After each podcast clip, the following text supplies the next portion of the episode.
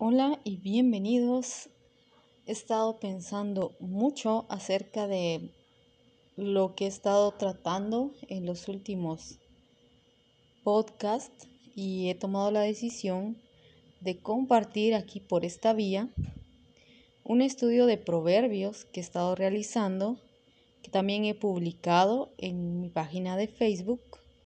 Dicho esto, vamos a la introducción de proverbios. Para esto voy a comenzar diciendo que un proverbio es un dicho que tiene como fin dar una enseñanza. Por lo general, los elementos utilizados en él son de conocimiento común y el mensaje que transmite es comprensible para quienes lo escuchan. Por ejemplo, en casa de herrero, cuchillo de palo se refiere a la ausencia de una cosa que debería abundar en algún lugar o situación. Los proverbios bíblicos tienen como propósito principal enseñar la importancia de la sabiduría y el temor a Dios. El término sabiduría puede ser entendido como conocimiento práctico de las leyes de la vida y el universo, basado en la experiencia. Esto lo dijo Von Rad. El arte de tener éxito en la vida humana, tanto privada como colectiva, se basa en el humanismo y en la, y en la reflexión sobre el curso de las cosas y de la conducta del hombre. La búsqueda de la autocomprensión en términos de relación con las cosas, la gente y el creador. Esto lo dijo Crenshaw y lo que dije previo a la búsqueda de la autocomprensión lo dijo un escritor de apellido Casteles, supongo se pronuncia así. El temor a Dios no es referencia a miedo, sino a la disposición de la persona a llevar una vida que sea de su agrado basado en el conocimiento que tiene de él. Las tres definiciones que di de la sabiduría o de cómo se entiende la sabiduría son conceptos prácticos como los más como los que más se adecúan a lo que este término conlleva, pero Considero que la última es la que más se apega, la búsqueda de la autocomprensión en términos de relación con las cosas, la gente y el creador. Si yo tuviera que buscar una definición para sabiduría, me quedaría con esta, porque aunque las demás están bien y hablan sobre reflexión y hablan de experiencia, y hablan de éxito y hablan de todo lo que uno hace, tanto en lo público como en lo privado. Sin duda la última lo engloba de manera más sencilla, porque la sabiduría tiene esta característica que nos hace reflexionar a través de la experiencia del hombre considerado más sabio del mundo. Además de esto, tiene la experiencia de alguien más y eso también nos hace pensar en cómo nosotros nos estamos conduciendo por la vida. Por esta razón es que la última me parece mejor, porque en realidad lo que la sabiduría pretende, y es algo que vamos a ver en el estudio de Proverbios, es que nosotros comprendamos cómo es que nuestra relación con Dios, nuestra relación personal, con Dios puede hacernos ir por un camino que nos llevará al éxito y vamos a definir éxito más adelante, pero que nos lleva al éxito o bien al fracaso.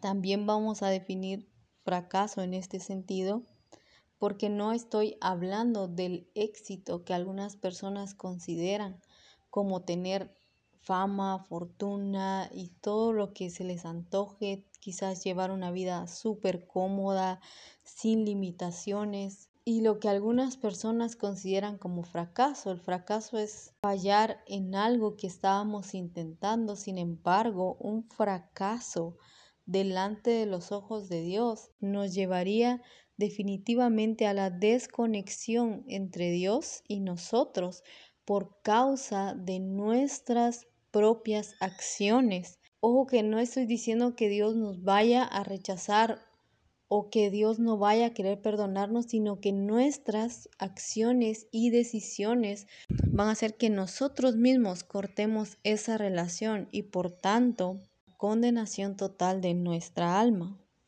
Es por eso que la última definición que había mencionado es la que a mi juicio se considera mejor o más adaptable a lo que este libro nos quiere enseñar. Este libro también tiene como propósito enseñarnos el temor a Dios. Y yo mencionaba, esto no hace referencia a miedo precisamente, no es como esa sensación que tenemos cuando éramos niños. Yo, por ejemplo, me acuerdo que cuando era niña y apagaban las luces, y creo que es un miedo común, pero cuando apagaban las luces, yo sentía miedo, tenía un temor horrible porque pensaba que, bueno, también tengo un hermano al que le encantan las películas de terror y a veces me hacía ver las películas de terror con él y pues ya saben, ¿no? Las de la época, no voy a mencionar aquí nombres, pero horribles, ¿no? Un muñeco que mataba gente, ya ustedes saben cuál es, un tipo que muere en un incendio y que luego se mete a las pesadillas de las personas, ya ustedes sabrán cuál es. Eh, si las vieron, si no, no las vean, no está bien que vean ese tipo de cosas. Y más películas así. Y cuando apagaban la luz, ¿qué creen ustedes que venía a mi mente? Ahora bien, ese temor, ese susto de sentir que algo podía aparecerse de la nada y hacerme daño, eso no es a lo que se refiere Proverbios. El temor a Dios del que habla Proverbios habla más de una intención del corazón, de la disposición del corazón para obedecer al Señor. Más adelante también iré definiendo un poquito más esto, pero ahorita solo a manera de introducción, como ya había dicho, habla de esto, de la disposición que el corazón tiene de llevar una vida que agrade a Dios, no por miedo como el que yo sentía y les, les acabo de explicar, sino por el respeto, la reverencia que se le tiene a Dios, alguien a quien rendirle honores, alguien que realmente merece que nosotros nos humillemos delante de Él.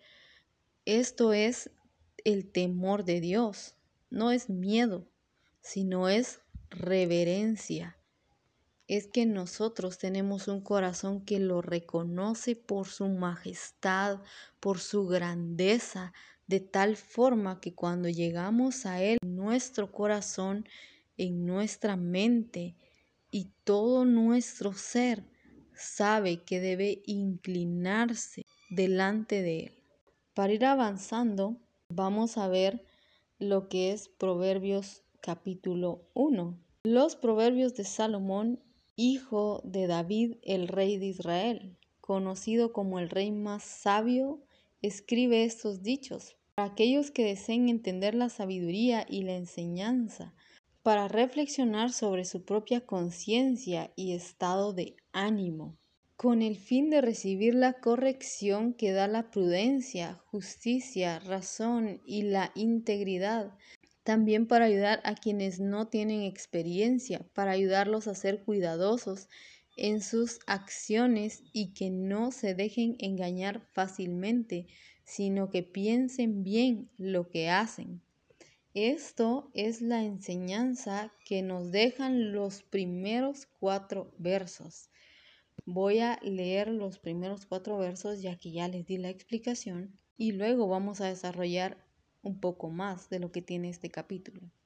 Y dice, los proverbios de Salomón, hijo de David, rey de Israel, para entender sabiduría y doctrina, para conocer razones prudentes, para recibir el consejo de prudencia, justicia, juicio y equidad, para dar sagacidad a los simples y a los jóvenes inteligencia y cordura.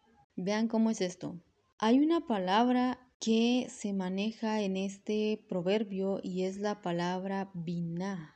Esta palabra biná significa comprensión, en su estado absoluto significa comprensión, pero un estado constructo significa comprensión de, es decir, comprensión de algo más, comprensión acompañada de otras cosas. Entonces, eh, cuando dice para dar sagacidad a los simples y a los jóvenes inteligencia y cordura, nos está diciendo que la comprensión que esta persona va a recibir es a ser cuidadoso, a no dejarse engañar, a comprender cuáles son las intenciones de otros hacia él y de él hacia otras personas.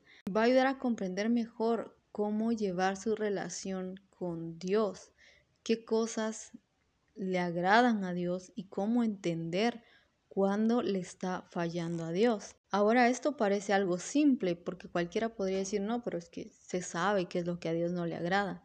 Pero algunas veces hacemos cosas que para nuestro parecer están bien.